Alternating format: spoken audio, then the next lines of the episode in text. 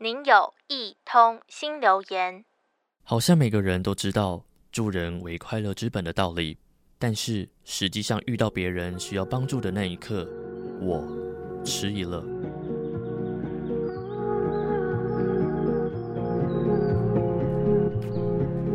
有天走斑马线过马路，突然一阵风把一叠纸吹走了两三张，原来是面前这位小姐的文件。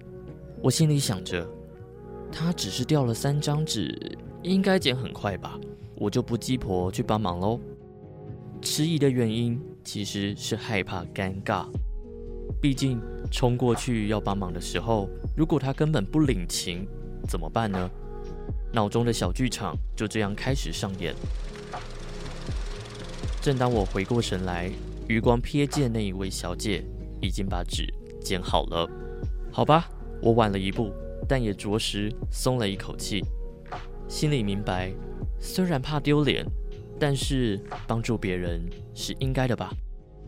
而这让我联想到有位行动不方便的先生被帮助的故事。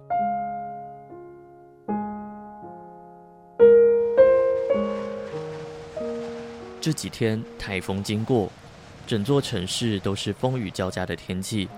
对于行动自如的我们而言，要躲风躲雨都已经是手忙脚乱，很不方便。更何况这位先生需要透过电动轮椅来代步，眼看面前的风雨不会这么快就结束。正当这位先生遇到难关的时候，贵人出现了，有三位机车骑士经过。于是他上前寻求帮忙，没想到机车骑士们答应了，集众人之力，雨衣顺利穿上了。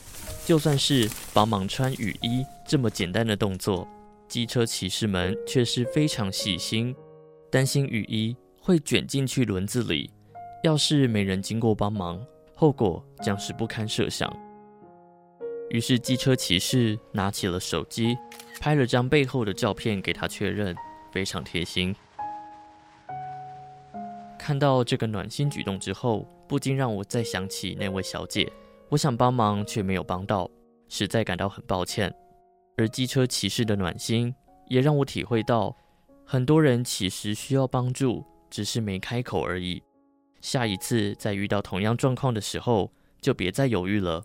会告诉自己，即使是一点小忙，愿意帮忙的人和愿意接受帮助的人，都能彼此圆满。